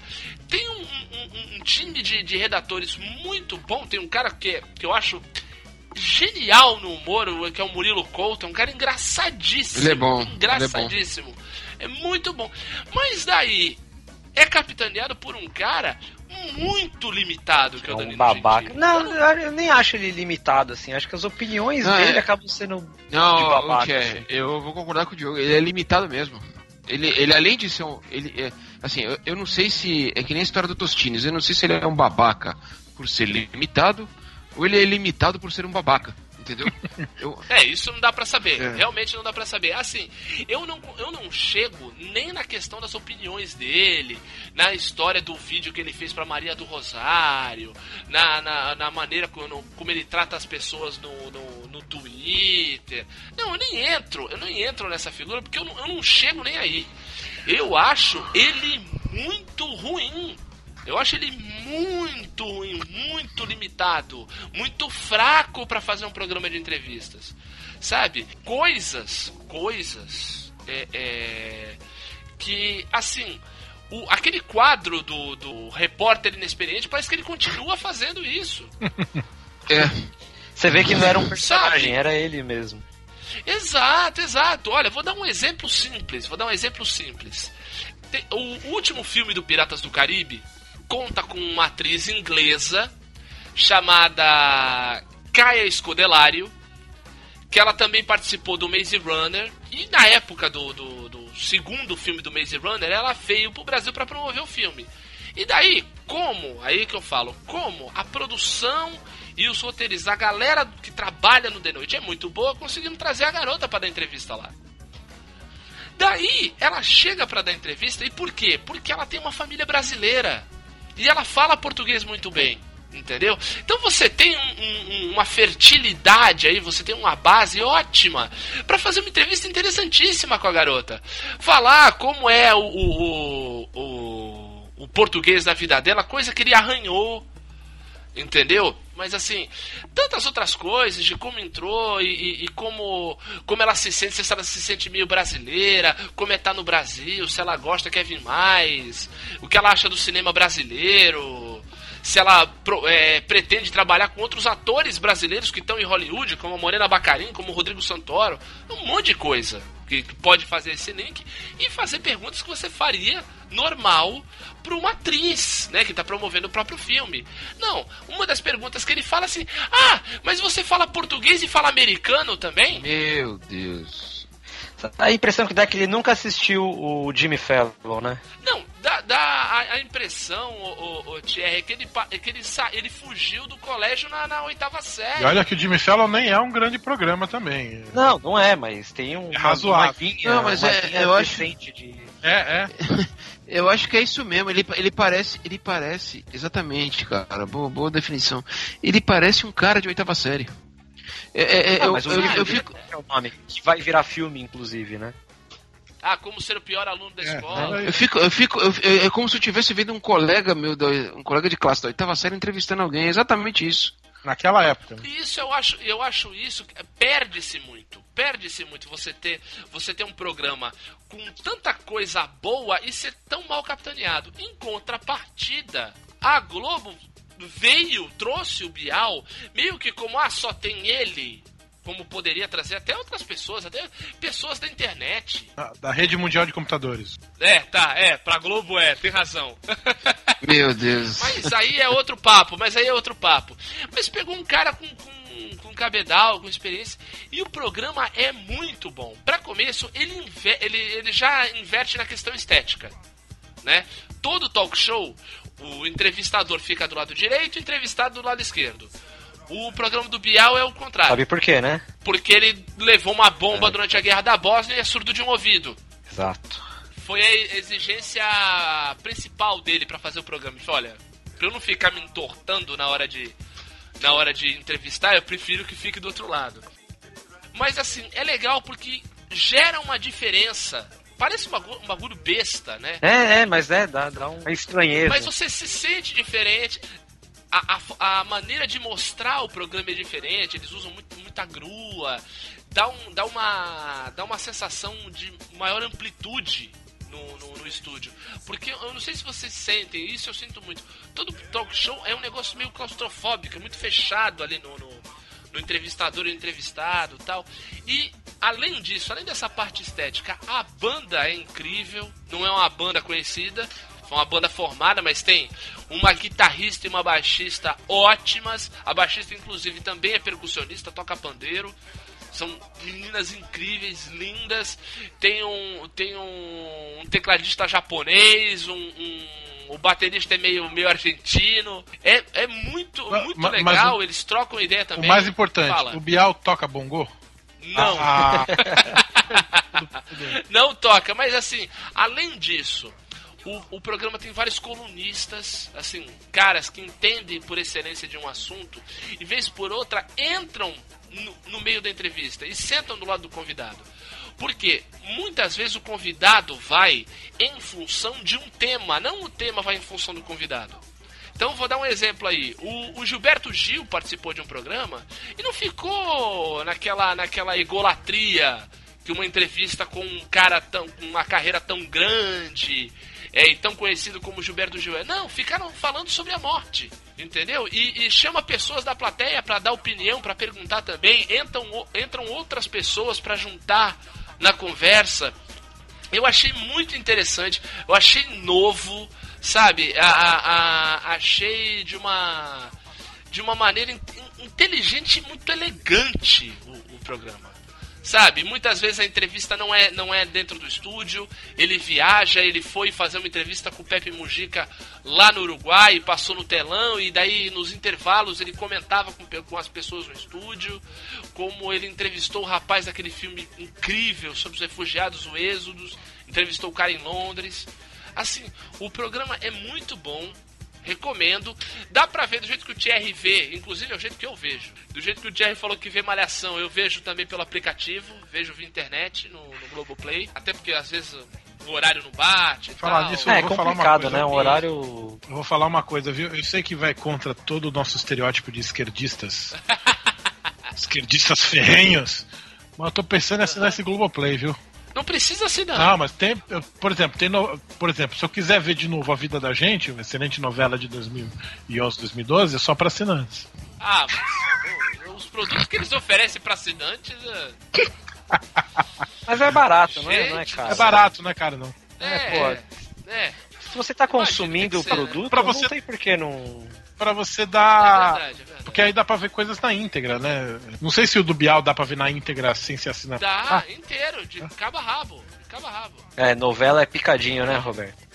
Pô, é complicado, tem que baixar, pô. Não quero ficar na ilegalidade, eu quero ser um cidadão Entendi. decente. Agora escutem. Eu vou dar uma dica de um livro, Roberto. Olha só. Mas é um livro antigo. A Bíblia. Não, esse é muito antigo. Não, não, é um livro relativamente antigo, porque é um livro que foi lançado há 12 anos, é um livro que eu terminei de ler há pouco tempo. Mas é um livro espetacular, apesar dele ter sido publicado há 12 anos e, e o autor já ser falecido. É um livro que é atemporal, porque fala de um tema extremamente humano. É um livro de um portuguesinho chamado José Saramago, chamado As Intermitências da Morte. É uma história incrível. Isto é incrível. E é mesmo. Começa com a seguinte frase. O filme começa assim: No dia seguinte, ninguém morreu. E aí, bichão, na história, na história desse livro, a partir primeiro dia do ano, um país que ele não, não determina o nome, um determinado país, que é uma monarquia constitucional, parlamentarista, as pessoas pararam de morrer. Simplesmente pararam de morrer, não morrem mais. Que merda, hein? Quem estava em estado terminal continua, continua em estado terminal e não morre. E só dentro desse país. Todo o resto do mundo, as pessoas continuam morrendo normalmente. Dentro desse país, nada acontece. E por quê? Porque a morte resolveu. Resolveu que não, não ia mais trabalhar para esse país, não ia mais trabalhar para isso. E aí, a partir desse, desse momento, a história vai mostrando uma série de consequências que as pessoas não morrerem mais acarretam, entendeu? A religião deixa de ter sentido. Uma das coisas, até porque, né, o, o Saramago era um ateu ferrenho e um grande provocador dos dogmas religiosos, né? Ele começa colo coloca isso, né? O cardeal arce arcebispo do país lá fala: "E agora? Que função que nós teremos?" Daí mostram as reuniões e os problemas, os problemas sociais que tudo isso gera, tal. E, e, e daí depois entra um, um, uma questão fantástica sobre a morte se apaixonar pelas pessoas, pela pela pela diferença. O Saramago é um dos caras que eu mais gosto de ler. Inclusive, acho que quando tu devia estar terminando de ler o Intermitência da Morte, eu terminei o Caim, né? Ótimo. Que é, foi o último livro dele, né? No, O último publicado, eu li também. é, rapidamente, é, para dizer, o Caim é Caim conta o Velho Testamento, né? Ele, Isso, revisita o. Velho Testamento e o Caim é o cara que perpassa todo o Velho Testamento. Enfim, é, Testemunha tudo, É, testemunha tudo. exatamente. É, com raiva de Deus. né? O. Isso. o Saramago, cara, é, ele tem essa característica extraordinária de ser extremamente inventivo, né? Com a literatura dele e de, Criativo pra de caralho. provocar todo o livro dele e provocar uma catarse ontológica, né? É, Isso, de repente- de exatamente. repente- Básica, chega a ser básica. Ele vai no básico da gente. todo mundo fica cego. De repente ninguém foi Sim. votar. De repente ninguém morre, né? É, Exato. de repente De repente o país se descola do, do continente. a Península Ibérica de escola do, da Europa. Então é, É. como lidar com que parece parece ele parece um escritor extremamente seco, né? é, realista, materialista, mas ao mesmo tempo extremamente fantástico, né? Porque tudo é tudo fora do, do, do, que seria o script, né? E quando tu falou da, da morte, se apaixonar, é, eu não terminei o Intermitência da Morte. Eu, eu, comecei e aí tive que ler outras coisas. Mas tá aqui. É, eu lembro de um dos pouquíssimos, se não um único, não sei, não, o único não é porque eu li outras graphic novels, né? Mas da série de Marvel, assim, que era o Desafio do Infinito, do Thanos, e que ele, em busca de... Se apaixona pela Exatamente. morte, né? E ele sequestra a morte, né? Ele sequ... É um debate filosófico fudido nesse quadrinho, cara. Ele, ele sequestra a morte, né? E que é uma mulher belíssima, né? Usa um capuz cinza azulado, que eu me lembro. Era aquele, aquele gibizinho pequenininho ainda, né? E eu não achei mais esse gibi para vender, né? O... Ah. E aí o Thanos fala assim: Não, você é a mulher perfeita para ficar do meu lado, você é rainha do universo, você é tão má quanto eu. E ela, ela olhando para ele com aquela beleza calma, né? Fala: Mas quem disse que eu sou má, cara? Eu, eu apenas existo. Eu sou apenas natural. Eu sou, eu só faço parte da vida. É, eu recomendo, ainda nos quadrinhos, então, que você leia o Sandman. Pois é, preciso ler também. Puta, eu a preciso é criar dele. coragem para ler isso também, mano. Recomendo a todos vocês lerem Sandman, que são histórias maravilhosas e entra isso. A morte é irmã dele. Oi, que louco. E ela é linda também. Porque ele é o sonho, o Sandman é o sonho. O homem sonho. A morte é a irmã dele. É, porque eles são. O Sandman faz parte dos Eternos, né? Então ele é o sonho, a irmã dele é, o, é, é, a morte, ele tem um outro irmão que é o destino, daí tem a outra irmã que é o delírio, tem outro irmão que é o, a, destru, a destruição, tem a irmã que é o desejo, tem outra irmã que é o desespero, e todos eles se relacionam várias, vários momentos. É interessantíssimo, interessantíssimo. A obra do Neil Gaiman com do Sandman é inigualável. Muito... Agora escutem. Eu recomendo. Aperte o play. Benito, você agora que ficou aí para o final, brilha. Vocês ficam insistindo em dizer que eu tenho que brilhar. Eu tô me sentindo um vagalume, cara. A minha bunda não acende, não, cara, sabe? eu vou cutucar pra ver se acende. Vamos lá. É, pô, o Roberto não falou nada? Ah, deixa eu ver. Falou pra caramba, que você tá prestando atenção. Não, ele não fez nenhum comentário. Nesse momento, não, dê, brilha à vontade aí, com rabo, com. brilha, estrelinha! É, brilha, brilha, estrelinha. Uma estrela vai brilhar. Isso me lembra a música de Beto Betinho, hein, cara? Ah, aí, ó. Betinho. É, qual, qual? Brilha, brilha, estrelinha. É, brilha, brilha, estrelinha. Ah. Pequenininha. Ah, muito bem. O... Tá vendo? Agora que tu lembra da música, não tem o Vitor aqui pra você cantar. eu vou começar. Assim, quero dizer que dar dicas de alguma coisa no atual estágio da minha vida é muito difícil. Porque a vida tá muito complicada de assimilar, conseguir. Eu lembro que teve um, uma vez. Ó, a dica do Roberto é muito boa. Você podia pegar o livro lá do Monge Urbano aí para poder se organizar. Não, né? a questão não é essa. Tá sendo agradável, não tá sendo um problema. A questão é. Eu lembro que uma vez eu comentei Ampassan, assim, fora, offline aqui. E aí eu falei, ah, eu tava lendo. Zampassan! Tava, tava lendo. Tava lendo. Eu tô lendo Caim. Aí você falou, ah, não, pô. É pequenininho, é rapidinho. Aí eu comentando tava comentando com o Michael isso aí um dia que eu fui na casa dele, um tempo atrás. Uhum. Ele falou assim.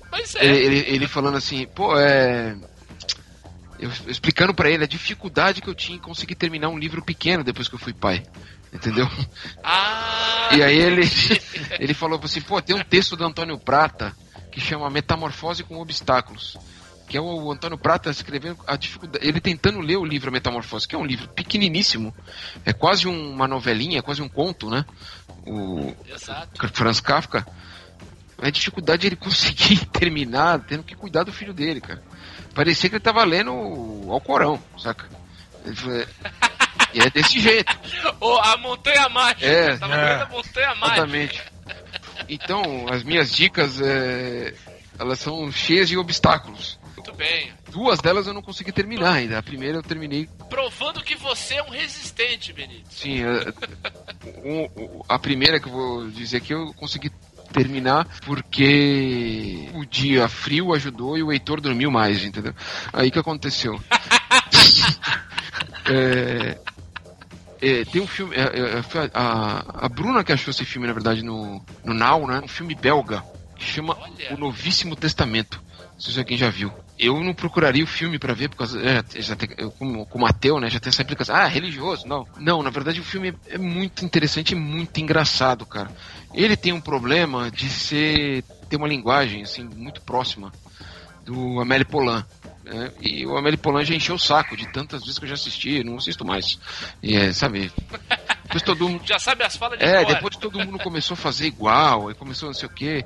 Ele tem uma narrativa um pouco parecida, mas ele tem seu, ele tem sua qualidade e tem sua e tem, e tem, e tem seu brilho, sabe? O, o filme trata o seguinte: Deus vive em Bruxelas, né? É um cara, como não poderia deixar de ser, extremamente escroto, machista, tem uma mulher oprimida e tem uma filha pequenininha que chama EA, Ah, então era dela que estavam falando na Copa do Mundo?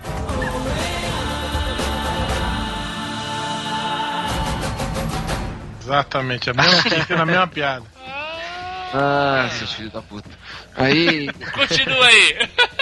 Aí. E um filho rebelde que saiu de casa, que é o JC, que é o Jesus Cristo. Entendeu?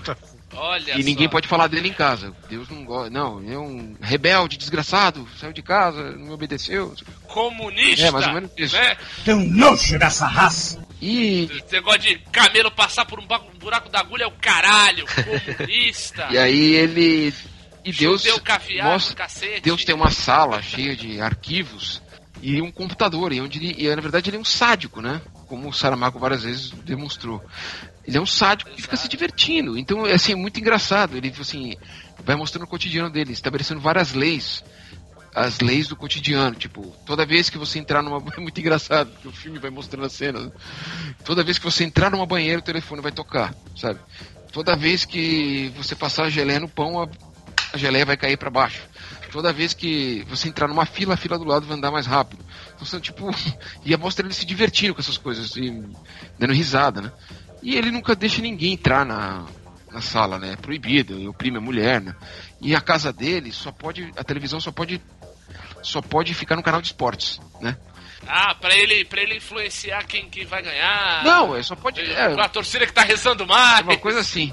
Por exemplo, a explicação dos 12 apóstolos é porque o Jesus era fã de hockey. Então tinha 12 jogadores, entendeu? Aí. Dois times de hockey. É. Aí o. Seis pra cada lado. Aí o. A filha dele é uma rebelde, se revolta, tipo, quer entrar. Uma vez ela tenta entrar na sala lá e toma uma surra, né? E aí ela consegue copiar. Ela, ela- Jesus aparece pra ela, né? Conversar. Na forma de uma estátua, né? Pô, JC, fala comigo, não sei o quê. Aí ele aparece lá e fala, porra, meu, tu tem que botar o terror, tocar o puteiro nessa porra, meu. É, fode com esse velho filho da puta, meu, sai fora. Ganha o mundo, cara. Tem um mundo maravilhoso aí fora. Faz que nem eu, mete o pé na estrada, cara. Entendeu? Eu falo, pô, mas como é que você sai daqui? Nós estamos trancados aqui, meu.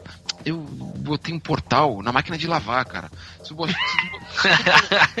se tu colocar na, na função é, molho longo, uma coisa assim, tu vai abrir um portal que tu vai conseguir chegar no plano no Éden, né? Que o mundo, o mundo que a gente vive é o Éden. Só que Deus que fez desse jeito, ficar desse jeito, né? Com as experiências dele. Aí, Só de só sacanagem. de sacanagem, um sadismo. fazenda de formiga, né? É. Né? E aí, antes disso, ela, ela consegue pegar a chave do cara, né? Porque ele toma umas birita e caiu bêbado no sofá, como todo velho filho da puta. Ai, que horror. Aí ela vai no computador dele, olha que genial. Ela entra, ela é uma tipo uma hackerzinha, né? Ela manja pra cara de computador. Ela entra no computador e manda pra todos os habitantes da Terra a data da morte de todo mundo. Ou seja, ao mesmo tempo, todo mundo chega, recebe no celular, no seu smartphone, a data, você vai morrer, você tem tanto tempo de vida e abre um cronômetro. Toda vez que a pessoa liga o, liga o celular, tá lá um cronômetro rolando, ó. Você tem cinco dias, tá lá, você tem 20 anos. É o Doomsday Clock. É. e aí é, é muito louco o que vai acontecer, né? Tipo, ele aconselha ela, meu, sai fora e vai montar o teu, o teu evangelho, entendeu? Os teus apóstolos tal. Aí ela. Eu não lembro que esporte que ela é fã, e ela vai montar oito. eh, Acho que são oito apóstolos, entendeu? E ela vai escrever o Novíssimo Testamento, que é o título do filme. E aí ela, ela pega um mendigo de rua, o cara que vai ser o redator do, do Novíssimo Testamento, e vai. Irado, e, ela, irado. e ela pega. Ela mete a mão numa gaveta e pega oito fichas aleatórias. São as oito pessoas que ela vai juntar pra ser a. os- o exército dela, entendeu? Os, os- os- os apóstolos. Apóstolos. Entendeu? E sai em busca dessas pessoas. Enquanto isso, o filme vai mostrando a transformação das pessoas em relação com a própria morte. Aí, falando da morte já, né? Como a gente falou. Show, show. As pessoas se desprendendo, tipo, ah, pá, eu vou morrer, então vou viver, vou viver em paz, já, sei quando eu vou morrer, sabe? Então.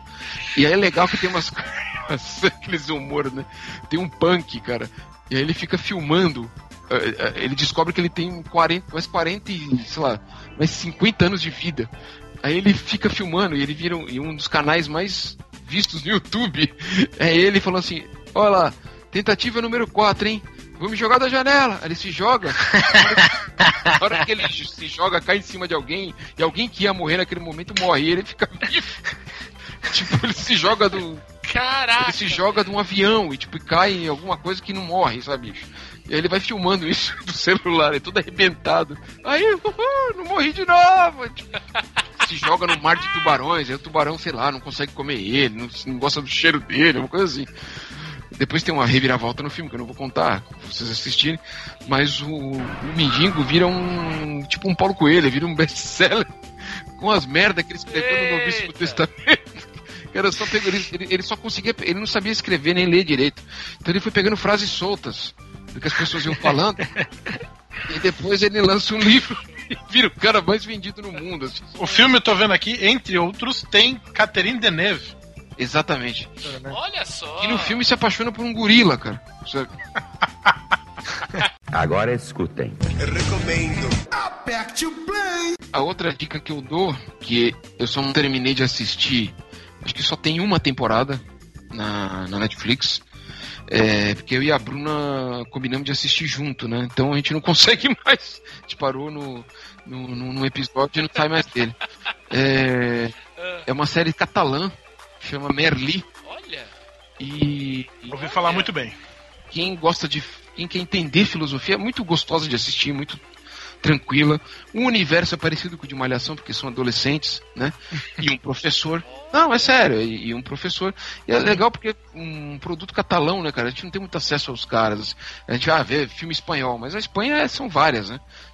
Assim como a maioria dos países da Europa, né? É um catado de vários lugares que um teve mais poder e engoliu os É, outros. exatamente. Né? O Castela dominou os outros, né? Então. Isso, exato. Mas pô, que legal, É, cada, cada aqui. episódio é o nome de um filósofo. É, eu tô vendo aqui, ó, Peripatéticos, Platão, Maquiavel, Aristóteles, Porque é o tema, é o tema da aula que ele vai dar, né? Olha E aí- só, Foucault. Ó, Foucault que todo mundo anda falando merda aí do, do, do coitado do careca. Aí, ó. E aí o, o, des- o desenrolar, o desenrolar do episódio tem a ver com a essência do filósofo, entendeu? Os acontecimentos. Puta que pariu, Benito. É muito legal, cara, muito legal. E, e muito, Foda, já botei na lista. muito gostoso de assistir também, cara. Muito é, divertido, sabe? É, é agradável, é fácil, é didático pra caramba, é muito legal. Agora escutem. Recomendo. Aperte o play. E a última dica que eu vou dar é o livro que eu estou lendo, a biografia do escritor que eu sou mais fã. E esse cara, esse autor que eu vou falar, ele ficou de uma forma pejorativa ligada a esse universo literário.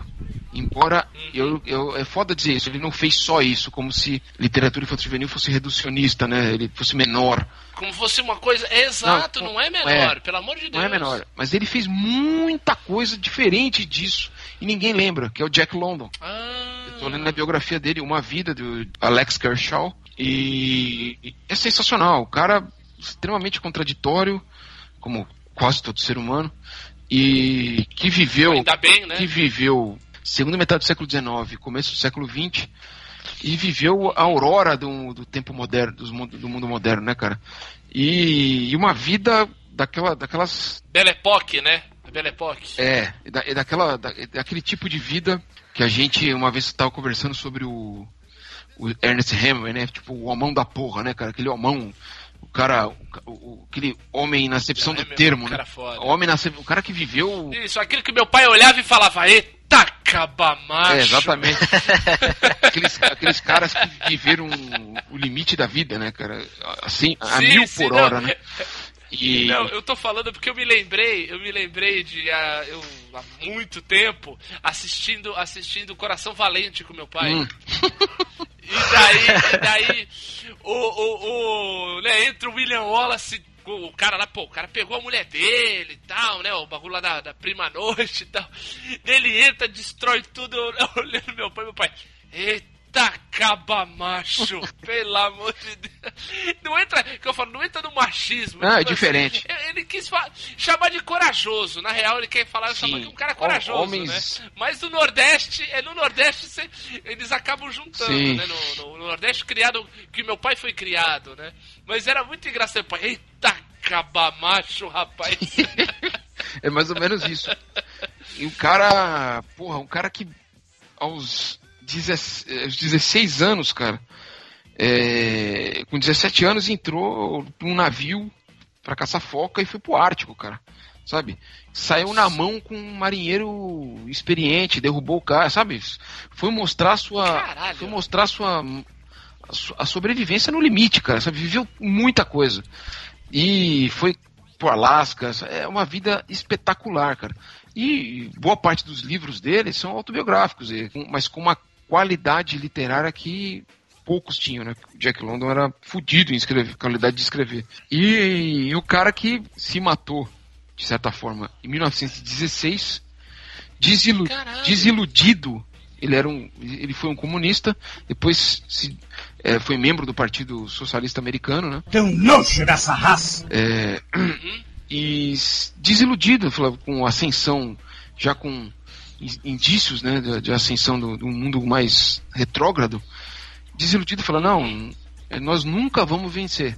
Aí se mata, um ano depois tem a Revolução Russa. Caralho, é, o cara, o cara se mata com 40 anos de idade, né? É, bicho. Ele, ele nasceu em 1876 e se matou em 1916. Que loucura, né? E tem um dos um dos textos dele mais mais extraordinário, cara. Eu, assim, é um, é um é um conto dele que eu indico para todo mundo ler, cara. Assim, é O Mexicano, que é. que ele narra uma paixão que ele tinha, que era o boxe. Ele narra. Ele narra a história de um jovem mexicano participando da revolução da, do, do México contra os Estados Unidos. Ele, ele, ele, toma partido do, dos mexicanos. Né? O Partido Socialista Americano faz campanha de arrecadação de dinheiro para os mexicanos. Né? E a história é Olha muito só. louca. É uma história de arrepiar, cara. É um negócio fodido, assim. Jack London é um cara, cara, que merece ser revisitado. Extremamente contraditório, porque assim, ao mesmo tempo que ele era revolucionário, ele depois um, um tempo da vida dele aderiu a teses eugenistas, achava que a raça ah, mas... é, branca era diferente.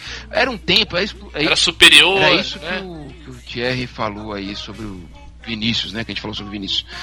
Uh, no século XIX, boa parte, início do século XX, as teses raciais, a tese das raças era algo vigente, né?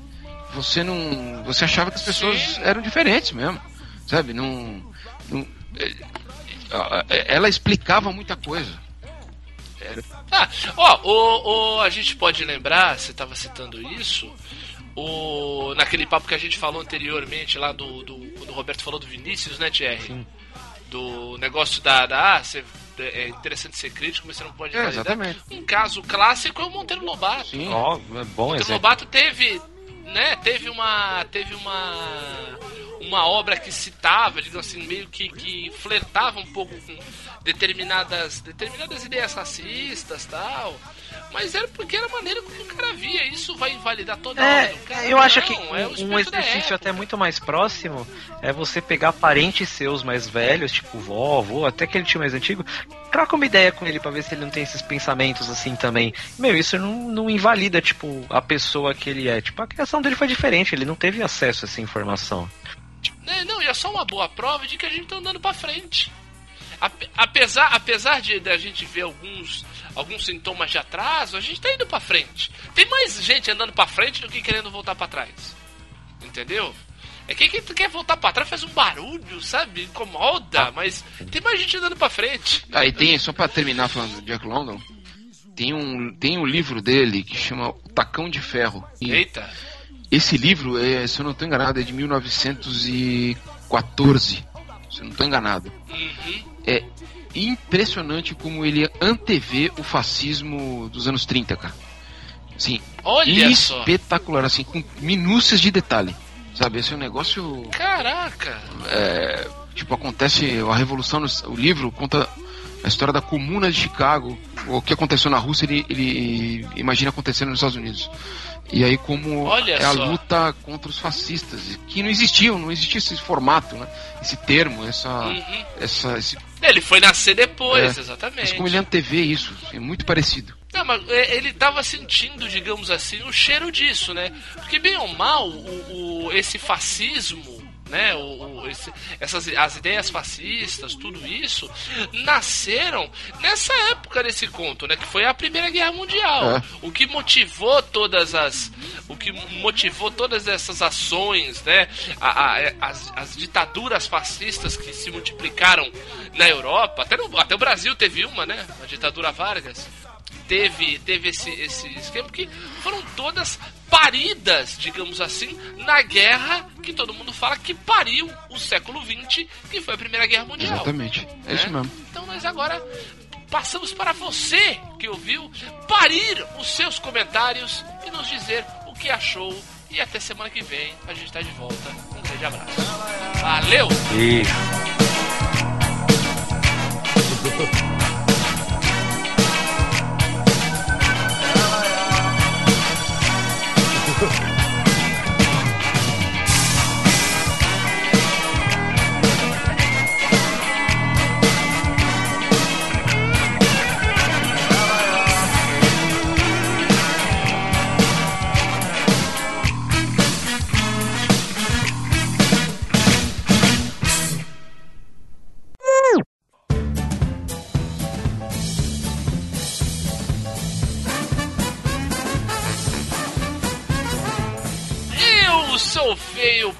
pobre, moro longe, mas ainda apresento esse podcast.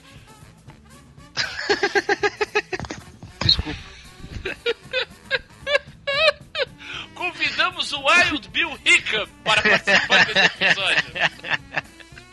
Dá um susto nele aí, Roberto. Antibiótico é perigoso. É, cara, é. Se cuidar, rapaz. É o cu, é o cu?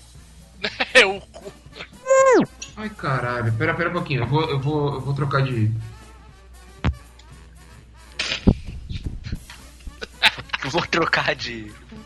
De. Tá me ouvindo agora? Oh, sim, alto e claro. Agora, o que que houve? Vou fazer outras duas aqui. Eu tava com uma? É um Hum. livro, era um livro. Ele tá com o livrinho aí? Tá com o Daí- livrinho? É. Tá com o livrinho? Ah, tá aqui. Ah. Tá dormindo, hein, Benito? Tá dormindo. É, é, o anti, é o antibiótico. É porque a Copa do Mundo agora vai ter 48 seleções. É. né? Vai ser- Nossa, vai ser uma vaga. Putaria do Caralho. caralho. Ah, ah. Vai caras se o Corinthians consegue uma vaga pra Copa do Mundo aí, com tanta vaga sobrando. É. Não, vai ter, vai ter pra. Vai ter, daqui a pouco vai ter pra clube. Demorou? É. Os clubes campeões do mundo nesses quatro anos, né? É, vai junto, é, junto os quatro. Tem a vaga.